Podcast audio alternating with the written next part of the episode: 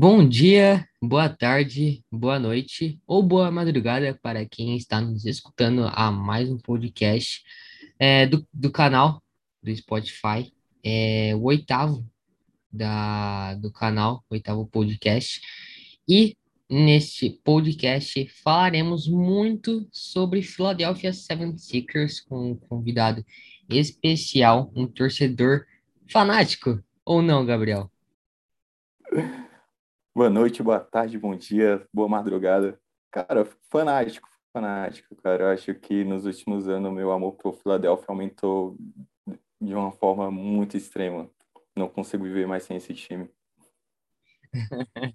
É, eu imagino que é uma situação muito parecida com o, o Los Angeles Rams na NFL, por exemplo, que agora com o 76ers próximo de contratar o Harden, aí vai montar um super time, né? E o Rams também com super time. Aí os torcedores ficam lunáticos, como podemos dizer.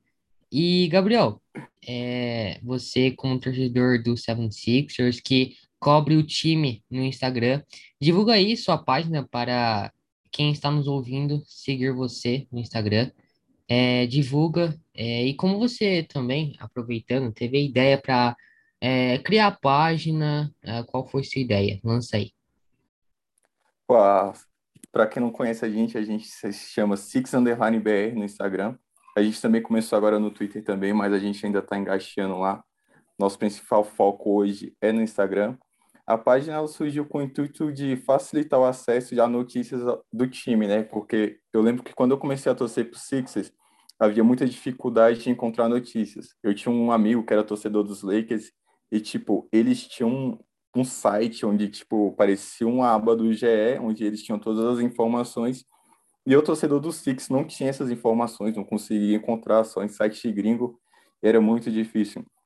Então, um belo dia eu estava em casa e resolvi criar o Instagram, Six Underline BR, para tentar fazer essa ponte e também trazer novos torcedores, né? Naquela época eu sei que estava muito hypado, era a primeira temporada do Ben Simmons, Joel Embiid, estava passando muitos jogos na ESPN, então aproveitei também que logo na temporada seguinte veio Jimmy Butler. Ali foi meu primeiro post, tipo, bem-vindo Jimmy Butler. Esse foi o primeiro post da página e logo em seguida conheci é, ali, né, a questão das fanpages, muitas pessoas ali me deram muita moral. Tem uma fanpage do Markello Fuchs, o cara meio que me colocou na asa dele, me apresentou várias pessoas da comunidade das fanpages, e daí em diante a página foi crescendo, teve uma aceitação absurda, e tipo, conheci muitas pessoas também que eu nunca imaginei conhecer, conheci pessoas que moravam lá na, na própria Filadélfia, conversei com o Christian, que ele é apresentador ali do show de intervalos, onde dizia assim,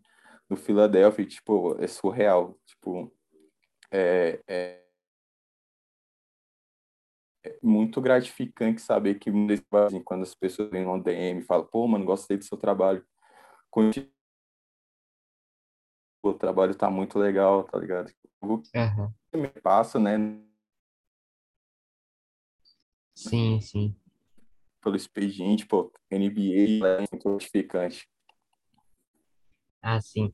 E, e é muito legal essa história também, porque na época que o Jimmy Butler chegou, era uma época também que muitos, é, muitos fãs de NBA, aqui no Brasil principalmente, não tinham tanta fonte para acompanhar notícias, só, como você mencionou, em jornalistas gringos ou sites gringos, apesar de que temos, é, que tínhamos e temos é, jornalistas bem informados e que informam é, notícias no Twitter ou no Instagram também. E, cara, já aproveitando, é, você mencionou que você criou a página no- na época que o Jimmy Butler chegou. E para você, você acha que o maior erro dos Sixers foi, foi ter trocado o Jimmy Butler? Pô, cara, essa é uma questão muito polêmica que eu acho que às vezes os torcedores acabam é, criando uma fantasia que não existiu. A questão do Six nunca foi só liberar o Jimmy Butler houve coisas nos bastidores que era, por exemplo, o Brett Brown, que era o técnico naquela época, não gostava de treinar o Jimmy Butler, porque o Jimmy Butler ele tem uma cultura de Miami, uma cultura mais vencedora, tipo, Se ele tivesse que enfrentar o técnico, questionar coisas, ele questionava. E o Brett Brown não gostava de ser questionado na frente dos outros. Sem mencionar que o Ben Simmons também não gostava de ser companheiro do Jimmy Butler. Então juntou todas essas questões e no final da temporada a questão nunca era tipo o Jimmy Butler é o cara que tem um fit interessante com Ben Simmons em mid. A questão era Brad Brown, você consegue lidar com Jimmy Butler? Aí junta Brett Brown e Ben Simmons, que naquela época era uma grande sensação ali. O time não gostaria de continuar com o Jimmy Butler. O time preferiu ali fazer aquela seguinte trade, que pegou o Josh Richard e deixou o Jimmy Butler ir assinar aquele contrato tenebroso com o Tobias Harris, que a gente, tipo, ele é um bom jogador, isso para mim não, não é discutível, ele é um bom jogador, o grande problema dele é o salário dele de 33 É, muito alto. Sim, sim.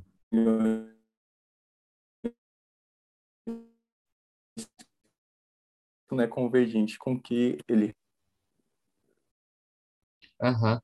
É, exatamente. O, o grande problema também foi contratar o, o Tobias Harris, não pelo jogador que ele é, mas pelo salário que ele recebe. Como você comentou, é muito alto para a qualidade que ele apresenta em quadra, né? Para o jogo que ele apresenta em quadra. Acho que ele esse salário seria mais justo para o Embiid ou para o Ben Simmons na época, né? Atualmente é, tem essa polêmica e já infiltrando, nos infiltrando nesse assunto. Ben Simmons, o, a grande polêmica, o grande assunto que vem sendo comentado na, nessa última temporada é, no, nos ares do 76ers. É o principal jogador que tem mais é, proporcionado polêmica no mundo da NBA. Já foram mais de 9 milhões de dólares em, em multa, apenas em multa. E pelo que eu estou observando desde da off-season até hoje, dia 4 de fevereiro, é uma jogada muito interessante do Daryl, do Daryl Morey, o general manager do 76ers. É uma jogada que, cara, é muito inteligente porque você segura o jogador é, e você vai só arrecadando dinheiro em multas que o jogador tem, tem que pagar. E há 20 minutos atrás foi noticiado que o James Harden e o, o 76ers estavam em busca do James Harden até a trade deadline, ou seja, é muito provável que o Harden vá para Filadélfia e, e, o Ben Simmons vai para Brooklyn. E você segurar o Ben Simmons e arrecadar 19 milhões de dólares apenas em multas, e, a, e hoje sai uma notícia que é muito provável que os Sixers peguem o James Harden, é uma jogada muito interessante do Murray, porque é, é, é você pega uma super estrela e dá um jogador para um rival da Conferência Leste que é, tem, é, é, vem sendo né, como o maior problema da equipe. Então, foi uma jogada muito interessante do Murray. É, eu gosto muito e do, do General Manager de Filadélfia e acho que ele vem fazendo um ótimo trabalho, né? E além do mais, na questão dentro de quadra, o Doc Rivers também tem feito um ótimo trabalho sem o Ben Simmons, que era uma das principais ou a principal peça defensiva da equipe, e ainda assim os Sixers têm tido uma boa defesa, um bom ataque, consistente novamente, apesar de alguns jogos depender do Joe Embiid. Então, acho que o, Philadelphia tem, é, é, é a equipe que tem mais me surpreendido além do Cleveland Cavaliers, que mesmo com os jovens era era suposicionado na, nas últimas posições do leste ou no play-in, mas tá nas altas posições. Mas eu queria saber sua opinião, Gabriel, é, sobre essa situação do Ben Simmons, o que você acha, é, o que você pensa sobre ah, o posicionamento do Ben Simmons e de Philadelphia também. Ah, primeiramente, falando assim, a questão sobre o posicionamento do Ben Simmons, é, eu acho que, como o Cheque disse essa semana, ou semana passada, eu acho que o Ben Simmons está sendo um bebê chorão. É, é, óbvio que eu entendo a questão dele ficar chateado pelo, pela resposta do Doc Rivers após o jogo 7 contra o Atlanta, que ele não soube responder se o Ben Simmons poderia ser o armador de um time campeão. Eu entendo ele ficar chateado por isso. Eu entendo ele ficar chateado por quando o Joel Embiid fala que o lance em que o, o preferiu dar um passo pro Taiba, fez ao, ao invés de fazer uma bandeja, custou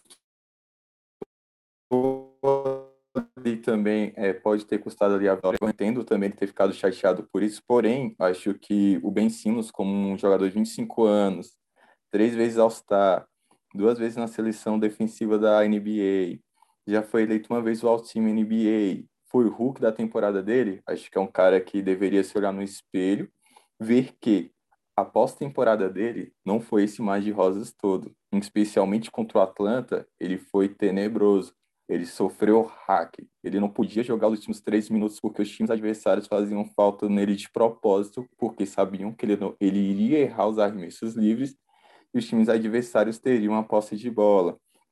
Eu acho que ele deveria ter olhado no, no espelho ou então ido até o Doc Rivers e ter questionado ele. Doc, eu não gostei da sua postura, não gostei da sua resposta. O que eu tenho que fazer para melhorar e ser o armador de um time campeão? Eu acho que ele deveria ter ido pelo lado mais construtivo. Acho que o Ben Simmons, ele sempre foi muito amado pelas pessoas, né? Acho que as pessoas ao redor dele sempre colocaram na cabeça dele que ele era um jogador nível Jordan, nível Kobe, nível LeBron, só que ele não é esse jogador ainda. Então, acho que no, quando ele recebeu essa crítica, ele simplesmente aceitou o papel de vítima, que essa é a grande verdade. Ele aceitou o papel de vítima e simplesmente cortou os laços com Filadélfia. Ou seja, essa semana surgiu a notícia que ele ficou chateado com o Doc Rivers, porque o Doc Rivers não foi em LA vê-lo treinar numa, numa academia. Porém, também é verdade que o Ben Simmons não, não atendia telefone, não respondia chamada, tipo, como assim? Você nega o telefone do seu treinador, não responde as chamadas, mas está chateado porque ele não foi te ver em LA. Tipo, não dá para entender alguma Não faz muito sentido, né? Exato, não faz sentido. Tipo, ah, se ele realmente quisesse falar comigo, ele teria vindo. Mas, cara, você nem respondeu as mensagens dele, você não deu abertura. Sem falar que no início da temporada, Danny Green, Tobias Harris, Joel Embiid, Matisse Taibo, eles organizaram uma ida até LA e simplesmente o Ben Simmons mandou mensagem, galera, não precisa vir que eu não vou atender vocês. Ele se fechou pro grupo também. Ou seja, o Ben Simmons ele tomou uma postura de garoto mimado extremamente gigantesca. Tipo, eu acho muito correta a postura do Derry Moore no momento que ele começa a encher o Ben Simmons de multa. Não foi só blefe. No momento em que ele segura o Ben Simmons a todo custo, muitas pessoas questionaram o Moore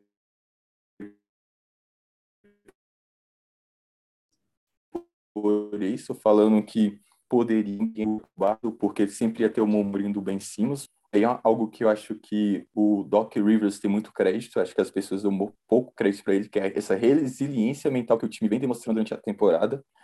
Porque é, você pode notar que toda vez que o Six decola na temporada, tá hypado, nos dias seguintes surgem rumores envolvendo o Ben Simmons. Normalmente ele é, é, é, sempre ali o agente dele ou pessoas próximas que começam a soltar coisinhas na mídia para tentar o quê? Ofuscar o bom momento do Philadelphia, porque assim, o Philadelphia está conseguindo ter grandes momentos sem o Ben Simmons, que se achava a grande estrela, que se achava que sem ele o time não ia para lugar nenhum.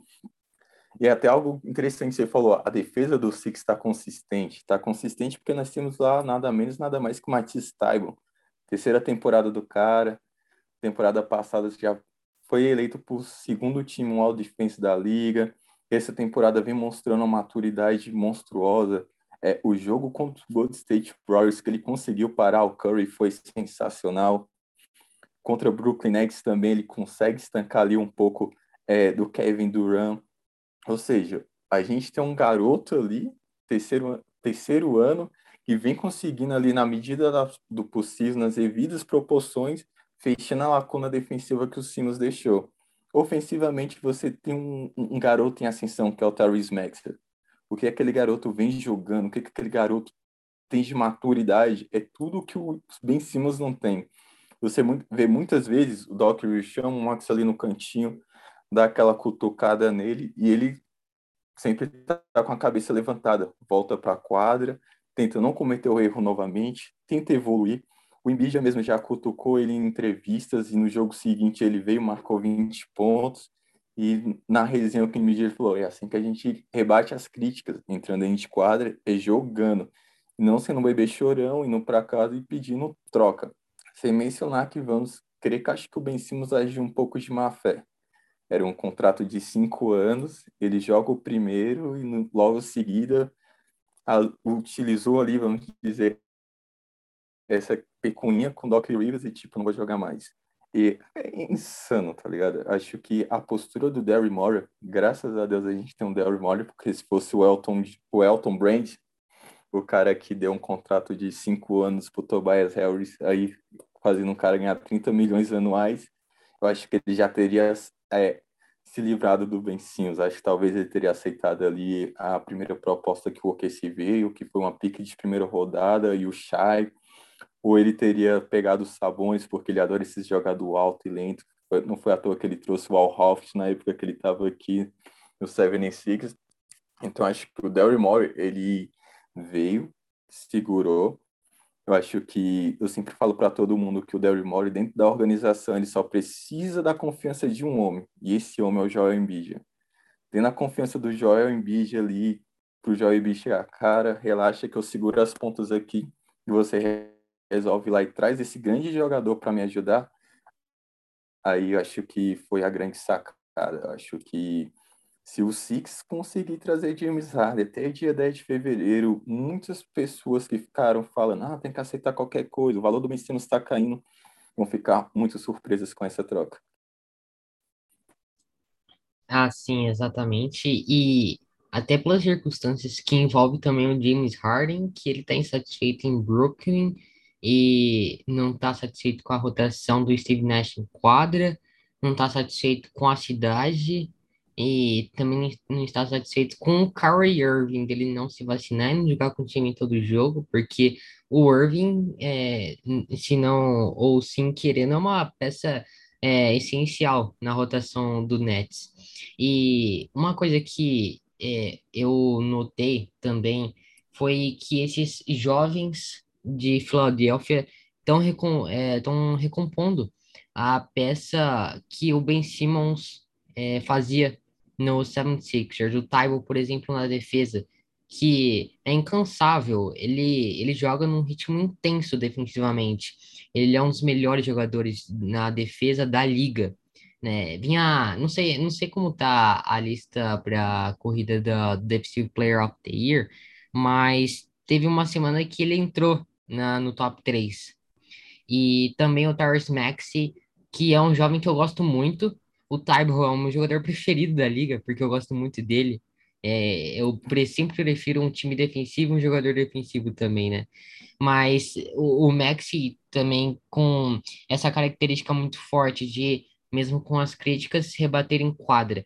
Coisa que o Ben Simmons, como você comentou, não fez. E, inicialmente, é, quero até mencionar isso, Uh, uh, muitas pessoas também questionaram as respostas do Doc Rivers e do Joel Embiid. Eu até eu, eu penso que foram corretas porque é, pode até sido uma forma de, de resposta é, errônea porque jogou a culpa nas costas do, do Ben Simmons. Mas a resposta como Ben Simmons desenvolveu depois da, das críticas foi muito infantil e por um jogador que é, era uma das principais peças do 76ers, era um jogador diferenciado, porque é, era um, dos melhores, é um dos melhores jogadores, né? Ou era no, da, da NBA defensivamente. Em fast breaks é um dos melhores jogadores.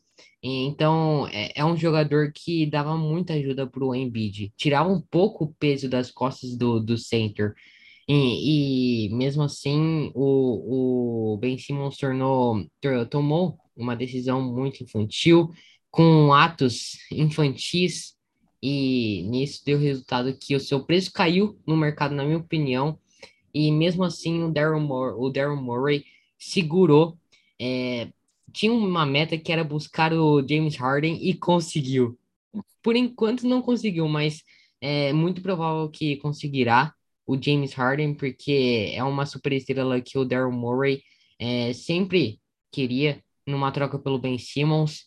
E o que eu mais me surpreendi, como eu comentei, foi ah, os 19 milhões de dólares apenas em multa. Uma jogada, cara, espetacular do Daryl Morey. E só enfiando dinheiro no bolso do general manager e tirando do, do Ben Simmons. Então, uma jogada excepcional do Daryl Murray. E isso fez com que eu admirasse ainda mais é, ele, porque é, ele controlou a situação quieto, silencioso e apenas recebendo, é, propondo multas para o Ben Simmons. Então, uma jogada essencial e que é uma jogada de certeira de general manager, de uma postura correta de, de um general manager, apenas seguindo as leis, basicamente, jogando as multas no Ben Simmons e apenas recebendo dinheiro. Então, excepcional, cara, excepcional. E já também entrando nesse assunto James Harden, é, como eu disse, recebemos a notícia meia hora atrás, 40 minutos, que é muito provável que é, Philadelphia receba o James Harden e que troque pelo Ben Simmons. E até também os torcedores do Nets estão animados com isso, porque é, estão decepcionados com a atuação do James Harden. Mas tudo que envolve também o James Harden fora de quadra é, conta muito, né? A, a situação da, dele na cidade de Brooklyn, entre outros deméritos que ele está é, demonstrando no Nets. E soltou essa bomba, e como o Rafael o Gabriel disse, eu também estava assistindo o jogo do Manchester United contra o Middlesbrough. Tava indo pra prorrogação, aí eu abri o Twitter, aí eu vi essa bomba. Aí, aí eu retuitei e falei, Harden e Embiid. Interessante. Mas eu quero saber sua opinião, Gabriel. O que você acha? O que você pensa sobre essa dupla? Seria um bom fit? É, o, ajudaria muito o Embiid? Philadelphia entraria numa situação de contender para conquistar o título? O que você acha? Ah, primeiramente tem que falar da postura do Harry Morey, né? O cara foi genial. É, vale lembrar que desde o primeiro dia que ele chegou na Filadélfia, quando ele teve a primeira oportunidade de ir atrás do James Harden, James Harden ainda estava em Houston, ele, ele colocou o Ben Simmons no mercado, foi atrás do Ben Simmons, na época ele colocou o Matisse Tybalt e algumas piques de primeira rodada, mas aí veio o Nex oferecendo oito piques de primeira rodada, quatro, quatro piques, quatro piques swaps, e ficou um preço absurdo, não tinha é... como pegar eu fiquei insano, tipo, cara, o, o Nexus só faltou tipo, dar o estádio por, cá, por isso. foi legal aquilo. E, pô, tô triste pelo Manchester, né? A gente foi eliminado nos pênaltis, acabei de ver aqui. Putz. Mas ali, cara, eu, eu tô muito feliz com os jovens e eu acho que um dos jovens vai rodar. Eu acredito que ali o Tyrese Max ou o Matheus Taibon vai nesse pacote junto com o Ben Simmons. Eu sou como você, eu adoro o Matheus Taibon, acho que a questão defensiva dele me faz ter uma paixão por ele muito gigante, porque no meu entendimento é, se eu tenho um grande protetor de aro, que é Joel Embiid, e tenho um grande protetor de perímetro, que é Matisse Tybon, eu tenho uma base defensiva muito sólida. Aí eu posso adicionar James Harden, que não é um, um grande defensor, se esforça ali na medida do possível, e eu fico um pouco mais tranquilo, porque eu vou ter Matisse Tybon para marcar um Curry, um Kevin Durant, um Kyrie Irving, um DeMar DeRozan, um Zach Lavine. Então, acho muito importante manter o Tybalt pela questão defensiva. Por mais que o Maxwell futuramente vai ser um All-Star, porque o garoto é insano, mas ele ainda está desenvolvendo a questão defensiva dele, ele ainda está melhorando a questão ofensiva, na, nas questões das leituras. A gente vê que muitas vezes ele gosta de ser o cara que vai partir para dentro e marcar. Então, acho que o Tybon hoje, ele já é uma realidade é um cara que chega ali já tá maduro para quando chegar ali James Harden, James Harden, Tybalt, Embiid, tipo, é um trio aqui que você olha, cara, esse trio aqui tá muito insano. E em questão de fit, eu acho que vai dar muito certo se o James Harden vir disposto a compartilhar a bola. Porque vamos o, que é voltar para vamos ali voltar para a época de Houston, James Harden Capela. O que que essa dupla jogou foi um absurdo. Agora, James Harden e Embiid, sendo infinitamente melhor que o Capela, muito mais habilidoso, aí é aquela questão. O problema é quando a gente tinha um Ben Simmons na armação e a gente pegava um time, por exemplo, o Toronto Raptors, era um time que marcava muito em zona contra o Six, normalmente o Embiid sofria muita dobra porque o Ben Simmons traz, conduzia a bola, mas ninguém ia em cima do Ben Simmons, porque o Ben Simmons não tinha aquele arremesso de perímetro, não tinha a confiança de arremessar ali de meia distância. Ou seja, a defesa ficava toda concentrada ali no garrafão e as dobras em cima do Embiid ocorriam com muita facilidade, com muita rapidez e muitas vezes o Embiid assim enrolava e cometia muitos turnovers. Agora fica aquela questão, vai marcar em zona? Vai dobrar em cima do Embiid? Marcou em cima do Embiid, se essa bola gira com velocidade, você tem James Harden, você ali tem. Cara, talvez vai sair Danny Green ou Corey, um dos dois também vai, mas, tipo, vamos lá, vamos dizer que mantém os dois aqui. Tipo, girou a bola rápido, você tem James Harden, você tem Danny Green, você tem Seth Curry. Ou seja, o time do Six vai ficar um time muito interessante. Com certeza vai virar contender. Eu acho que ali tem alguns times que ainda tem que se mostrar. Por exemplo, você tem um Cavaliers que, cara, é um time que o que o Darius vem jogando ali é insano. Aquele garoto vem conduzindo Garland, aquele né? time como é, ele vem conduzindo aquele time como se fosse um veterano. Merecidíssimo a, a, a escolha dele para o All-Star Games. É, você tem o Chicago Bulls, que é um time que eu acho muito interessante, mas eu, tenho, eu, eu fico com o pé atrás com o DeMar DeRozan, porque na época de Toronto Raptors ali nos playoffs, ele nunca foi aquele, aquela grande estrela. É um time que eu ainda tenho é, minhas dúvidas. E a questão do Brooklyn Nets, a, o Harden ali é, vamos ser justos, eu acho que aquele Big Three de Harden, Irving e Kevin Durant deve ter jogado uns 20, 20 jogos juntos no máximo. É, é muito insano você entrar ali, tipo, numa segunda temporada com os três e eles ter, tipo, 20 jogos ou menos. Então, você tem um, um, um jogador que ele não pode jogar dentro de casa. Ou seja, se você vai para os é. playoffs tem mando de quadra. E tudo por quatro, conta de uma vacina. e tudo por conta de uma vacina, por exemplo.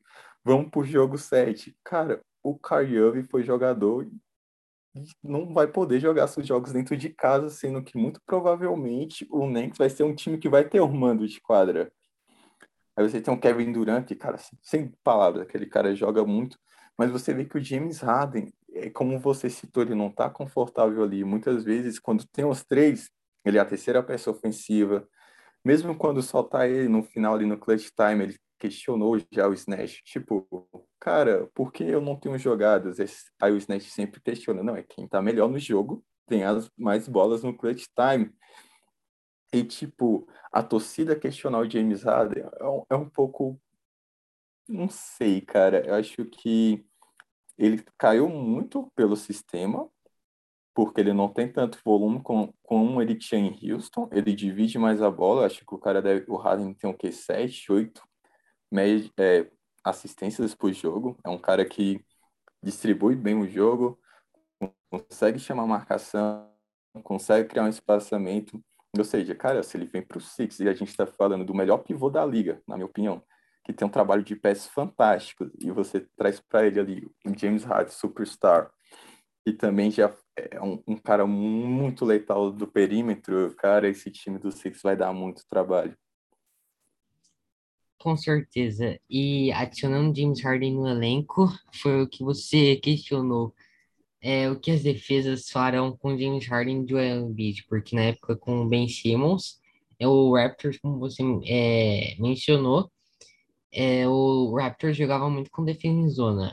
É, e que basicamente o que é que significa defesa em zona, basicamente é, não é marcação individual e dependendo existem várias marcações em zonas e normalmente é, é usado ou são três caras no garrafão e dois caras na, perto do perímetro ou a defesa 2-3, que são dois caras no garrafão e três caras perto do perímetro. E se você colocar uma marcação em zona contra o 76ers com o James Harden, ficará muito difícil, porque você rodando bem a bola, como você citou, e o James Harden, Therese Maxey, é, o Seth Curry, como excelentes shooters, não tem como você marcar em zona.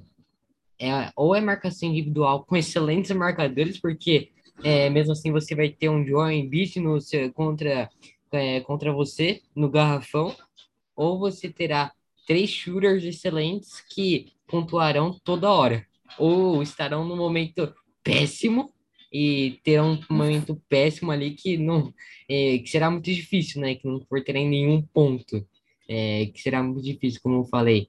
Mas, cara, é, é esse elenco do Seven Sixers, com Seven Sixers, com o James Harden, é, ficará insano, insano, insano, insano. Vai ser o, o, o meu elenco preferido, cara, da liga. O Tybal, o, o Embiid, o James Harden, o Therese Maxey, mas aí teremos a, a suposição, é, qual será a troca? Será apenas Ben Simmons e James Harden, ou será Ben Simmons e algumas picks pelo James Harden, né? Aí será uma decisão difícil do, do Murray também, porque pode envolver também ou Tybal ou Maxey, que o, o que Brooklyn pode pedir, né? Que Brooklyn sabe que essas duas peças é, têm valores extremamente grandes no 76ers. E, então, é uma troca também muito complexa, mas já com Ben Simmons ali envolvendo a troca pelo James Harden, já é algo extremamente grande para essa troca dar certo. Então, é uma troca que é muito provável de acontecer, mas o Darren Murray que terá o passo final, e, e esse passo final será o mais definitivo para definir o, o rumo do 76ers para a temporada e para o playoffs também. E aí, é, é, o que eu te digo, Rafael, é, Gabriel, desculpe, perdão. É, no playoffs, com James Harden, você espera que finalmente o 76ers possa chegar a uma final de NBA ou não? Até fazendo uma adenda que você disse, é, o Brooklyn Nets tem dois nomes que eles acham super interessantes, que é o Curry e o Tyrese Maxson. São dois nomes que o, o Brooklyn Nets gostaria muito de receber nessa troca também.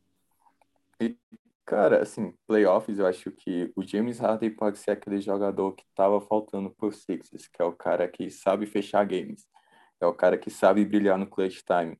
Acho que muitas vezes que a gente precisou do Embiid, o Embiid eu sempre falei, cara, o Embiid é um grande jogador, ele é um cara esforçado, mas ele não é o cara para ter a, a, última bola na mão, a última bola do jogo na mão. Normalmente ele tem muita dificuldade. E porque também, às vezes, cara, você tinha ali Ben Simmons, que é um cara que normalmente não puxa a marcação, porque a gente sofria marcação em zona. E você tinha um Embiid tendo que se virar contra uma, uma marcação dupla, muitas vezes vinha os turnovers. Eu acho que isso daí manchou muito assim o Embiid na, nessa questão de dos últimos dois, três minutos do jogo. É, então acho que o James né? É esse cara. Acho que o James vai ser esse cara que chegou ali nos últimos dois, três minutos, é, vai pegar essa bola na mão, vai conduzir bem, vai, vai fazer essa bola girar, vai controlar relógio. Se tiver que matar a bola de três, ele vai. E vai ser interessante, porque final de jogo, clutch time, muitas vezes a gente vê muita pressão, é, muita marcação dupla, muita pressão em cima da bola. Você tem um James Harden ali no perímetro e, e você vai ver o Embiid muitas vezes em isolation, sozinho contra o marcador, para ir no um contra um, o Embiid vai ter tudo para ganhar, cara. Tipo, o Six vai ficar um time muito insano. E eu espero que o Doc Rivers também, ele tem que fazer os ajustes necessários, porque acho que muitas vezes nos playoffs, principalmente nos playoffs passados, contra o Atlanta Hawks, faltou ele, ele, ele trazer aquela experiência negativa que ele teve no passado, por exemplo, no contra no LA Clippers, por exemplo, quando, quando ele leva novamente uma virada de 3-1. Acho que faltou isso para ele muito, principalmente contra o Atlanta. A gente perdeu jogos que não poderiam ser perdidos. A gente perdeu uma vantagem de 16 pontos em um jogo, a gente perdeu uma diferença de mais de 20 pontos em outra que, por exemplo, o cara, o Doc Rivers já entra no quarto quarto, tipo, ganhamos. Ele já entra com time reserva. Aí você tem o Trey Young entrando em ritmo, John Collins entrou em ritmo e o Hutch entrou em ritmo. Quando os titulares voltaram para a quadra, já era, os três estavam muito quentes para ser parados e a gente acabou levando umas viradas que não dava para acreditar. Então acho que o Doc Rivers também vai ter que se provar muito nessa pós-temporada. Ele vai ser uma peça fundamental ali, porque muitas vezes a gente sente que ele é meio cabeça dura. O time adversário começa a fazer um run ali de 5, 6 pontos, demonstra que tá ficando quente, o Doc Rivers normalmente ele se nega a pedir um tempo. Então o, o time adversário fica muito confortável. E muitas vezes você vê ao contrário, né? Quando os técnicos estão vendo que o time adversário está entrando no ritmo, está ficando quente, eles já perdem um tempo para tentar quebrar aquele, o ritmo da equipe e acalmar seu time, né? E arrumar o sistema defensivo. Então, o Doc Rivers também vai vai vir uma pressão para ele, porque com o Joel Embiid, ele vai ter que mostrar mais serviço nos playoffs. Uhum, concordo plenamente. E com Harden e com Embiid, como você citou, no, no clutch time, são dois jogadores extremamente profissionais em isolation. Porque o Harden está muito bem em isolation, tem um drible, um crossover um, excelente. O Embiid no um contra um se, é, cria uma separação incrível contra qualquer marcador que estiver à sua frente e faz a cesta. Então, são dois jogadores que encaixam muito bem. E também, como você mencionou, o Dark Rivers tem que fazer os ajustes necessários, mas eu confio no Doc Rivers pelo que vem ele que o que ele vem apresentando essa temporada, com uma campanha extremamente boa e sem o Ben Simmons também com todas as polêmicas, ele não tem se importado. E junto com o Joel Embiid também, que tem feito uma bela temporada e por enquanto é o primeiro jogador da lista de MVP e já infiltrando nesse assunto, mas falando no geral. E para finalizar também, Gabriel, é, quais os seus pensamentos sobre essa temporada por enquanto? Ó, exclui, exclui totalmente os rumores do Harden e só só se lembra do que estamos presenciando agora, é até hoje. A campanha do 76ers, é, o jogo que o Doc Rivers, o sistema que o técnico tem apresentado em quadra, quais suas opiniões e suas críticas e elogios? Ah, primeiramente tem que dar os créditos pro Doc Rivers, porque desde o dia que ele pisou na Filadélfia, o Joel Embiid mudou sua postura totalmente. O Joel Embiid melhorou a questão da sua alimentação, melhorou sua questão física, começou a treinar na off-season e toda temporada ele vem cada vez melhor mentalmente, fisicamente. Ou seja, são duas temporadas que ele vem lutando pelo MVP. E eu creio que essa temporada ele vai ter as chances eles são ainda maiores porque a sequência de jogos que ele vem tendo são maiores. Temporada passada ele não jogava back to back, depois de sete, oito jogos seguidos ele tinha um jogo de folga. Essa temporada não, essa temporada ele vem jogando jogo atrás de jogo. Ele teve uma folga contra uh, o Memphis recentemente, mas ele vinha de mais de 20 jogos seguidos jogando. Então é um cara que realmente essa temporada ele vem para buscar esse MVP dele. E da temporada geral do Six, cara, assim, eu tô muito contente. Eu acho que os primeiros jogos ali do Six era o que eu tava mais preocupado, porque você tá iniciando a temporada vindo de uma off-season toda conturbada, muito por causa do Ben Simmons. Aí você tem um Ben Simmons se apresentando, né, digamos assim, para treinar e você vê ele, tipo, com aquela postura de moleque, né? Tipo, vou treinar, mas você vê nos vídeos que ele tá treinando com o celular no bolso, a expressão corporal dele demonstra que ele não tá com pouco interesse no treino. Ele chegou a ser expulso de um treino pelo Doc Rivers por ser uma distração pro resto do grupo. É, você teve o Joel Embiid falando em entrevista pós-treino que eles não tinham que ser babá de ninguém, que as pessoas tinham que se olhar no espelho e assumir suas responsabilidades.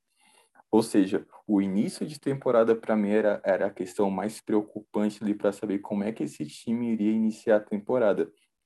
Os primeiros cinco jogos do time, o time venceu ali, acho que cerca de dois ou três, venceu, mas não convenceu, não via jogando bom basquete. Mas logo em seguida, acho que o, o, o Doc Rivers ele é um cara que conseguiu é, entrar na mente dos jogadores, vamos dizer assim, estabelecer um de jogo um pouco brigador, muitas vezes, quando você não tinha o Joel Embiid você via que os caras deixavam tudo em quadra.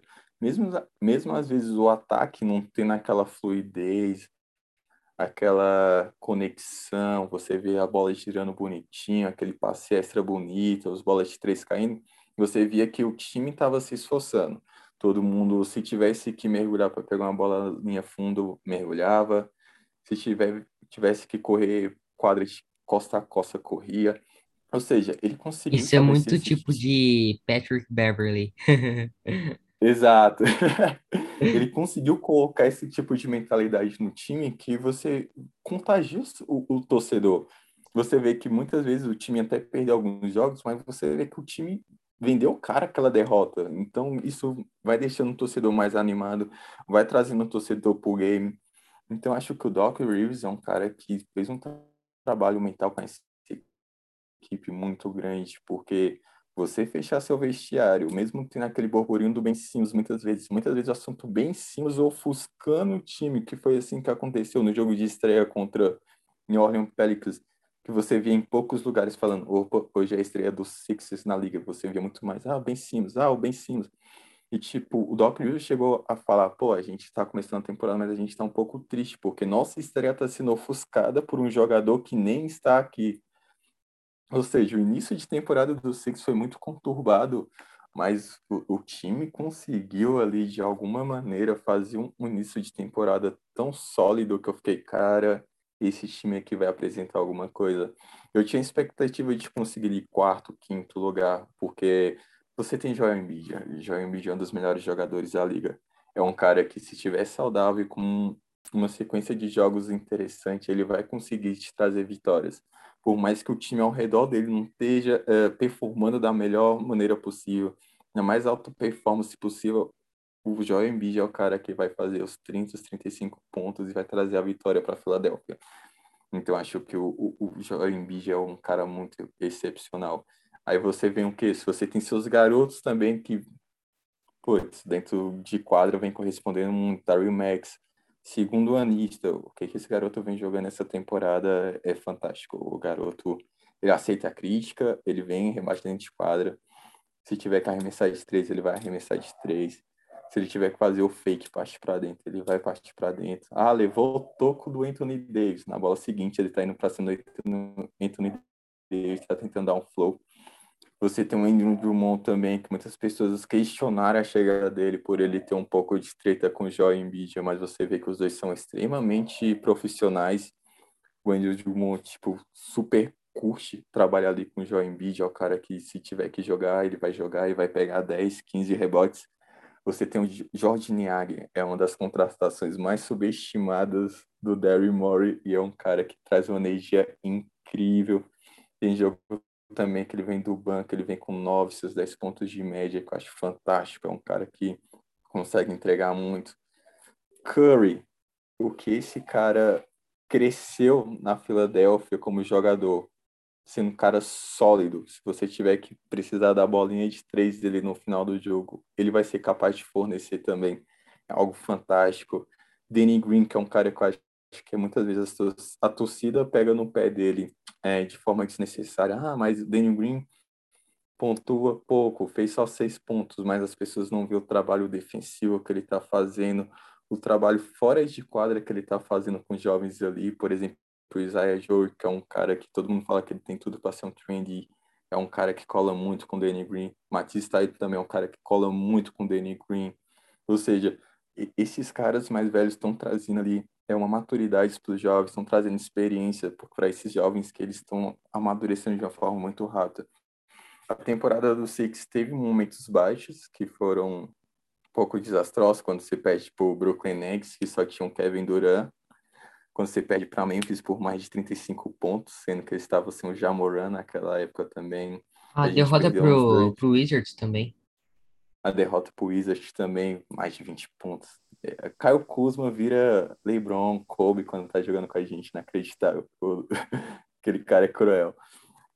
É, mas, cara, assim, num todo, temporada dos Six vem sendo muito sólida. Eu acho que existe algumas coisas no sistema defensivo que tem que ser arrumadas. Acho que em alguns momentos, em alguns jogos, o sistema defensivo deixa a desejar. Mesmo com o Martins estar dentro de quadra, a gente vê que o time sofre muito na defesa de transição. Muitas vezes, quando o time vai tentar marcar em zona também, ele sofre. Quando o, arma, o armador do time adversário é um armador de qualidade, eles sofrem também. Marcação de perímetro também, de vez em quando. Quando o time adversário roda muito bem a bola rápido, time sofre foi assim contra o Charlotte com o Lamelo, Lamelo rodando aquela bola com uma velocidade e sempre pegava um jogador dele livre. Ou, ou seja, cara, assim, é uma temporada surreal do Six, a gente hoje está em terceiro ou quarto até o momento e tá insano. Acho que temos tudo para conseguir um mando de quadra para os playoffs E, cara, eu acho que uma semifinal é bem plausível, ainda mais agora com os rumores do Harden.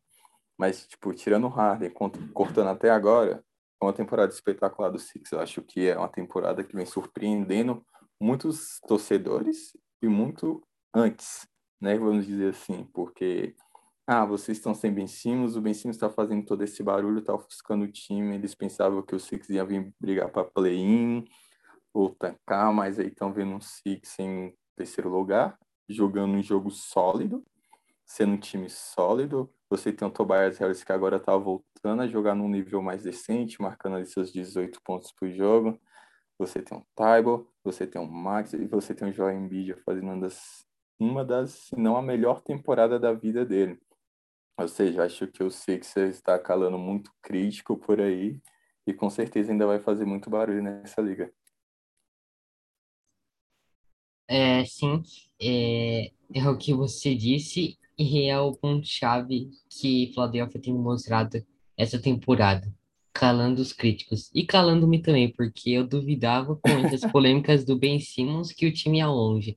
E tá me calando e tá mostrando que é, tá indo longe, tá numas posições altas da temporada.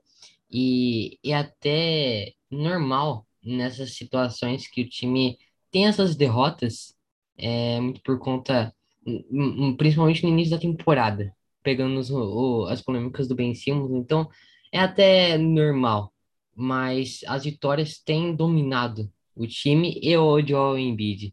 O que esse cara tem jogado é, é, é sacanagem. Isso mesmo, é espetacular, cara.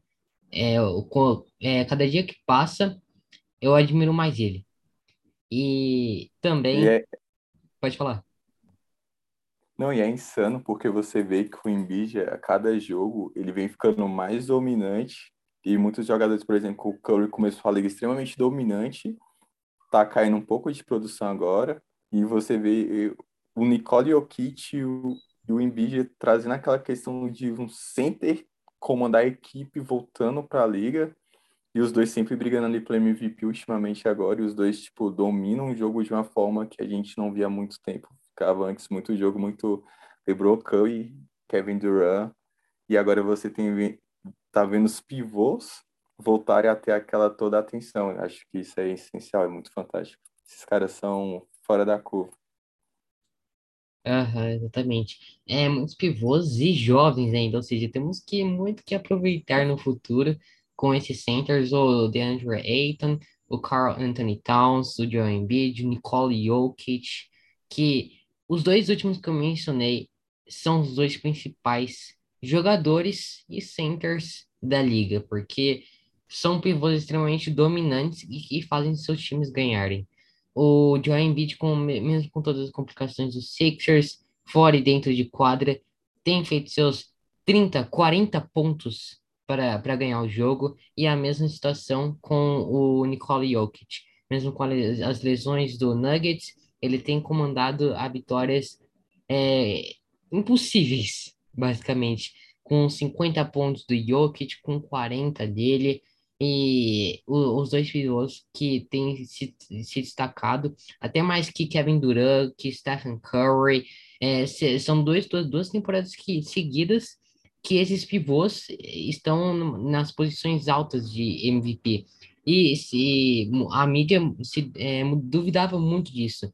É, se eles é, conseguissem essa, é, conseguissem essa consistência de se manter nas posições altas para a corrida do MVP e estão mostrando que são capazes para fazer isso.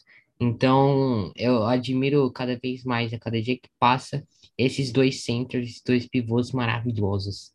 E pelo que eu vi aqui na, na, no Twitter, no Instagram, não teve nenhuma atualização por enquanto sobre James Harden no 76ers, mas aguardaremos capítulos próximos nos próximos dias.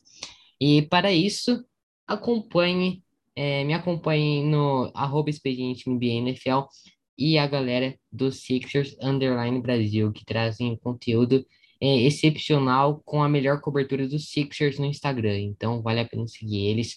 E eu vou deixar também o link da, do perfil do Instagram da galera do Sixers Underline Brasil no, na descrição. Então, só vocês é, clicarem no link e seguirem é, eles no Instagram. Beleza, Gabriel? Então esse foi, o- esse foi o podcast. Agora eu dou a palavra de encerramento a você. Ah, primeiramente, queria agradecer a você, Gabriel, pelo convite, é, por ter aberto esse espaço aqui para a gente, para a gente poder conversar um pouco sobre o 76, para o pessoal, do- seus ouvintes conhecerem um pouco o nosso trabalho. E, cara, também para, parabenizar você pelo trabalho que você vem fazendo, que é fantástico. É, acho que é bem difícil você cobrir duas ligas monstruosas como é a NFL e a NBA, da forma que você vem cobrindo, com o conteúdo que você vem trazendo. Com certeza você está trazendo mais adeptos para para essas duas ligas maravilhosas que a gente acompanha.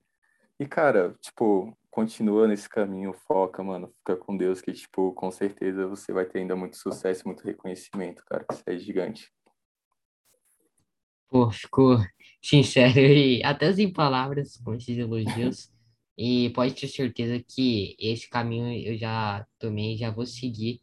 É, esse é o caminho que eu vou seguir para o meu futuro com a página e no jornalismo e, e envolvendo jornalismo também. Então desejo, desejo mesmo igualmente para você é, sucesso na sua vida, que o Ciclo General no Brasil e a sua vida também é, tome muito sucesso, com muitas felicidades e que você alcance objetivos que você está traçando para o futuro. Então, é isso. Espero que vocês tenham desfrutado do podcast. É, com a Signo, é, segue é, no, no Instagram, no Twitter, tanto o Six Online Brasil, é, quanto eu na, nas diversas plataformas. Até o próximo podcast. Espero que vocês tenham gostado. Até mais e falou!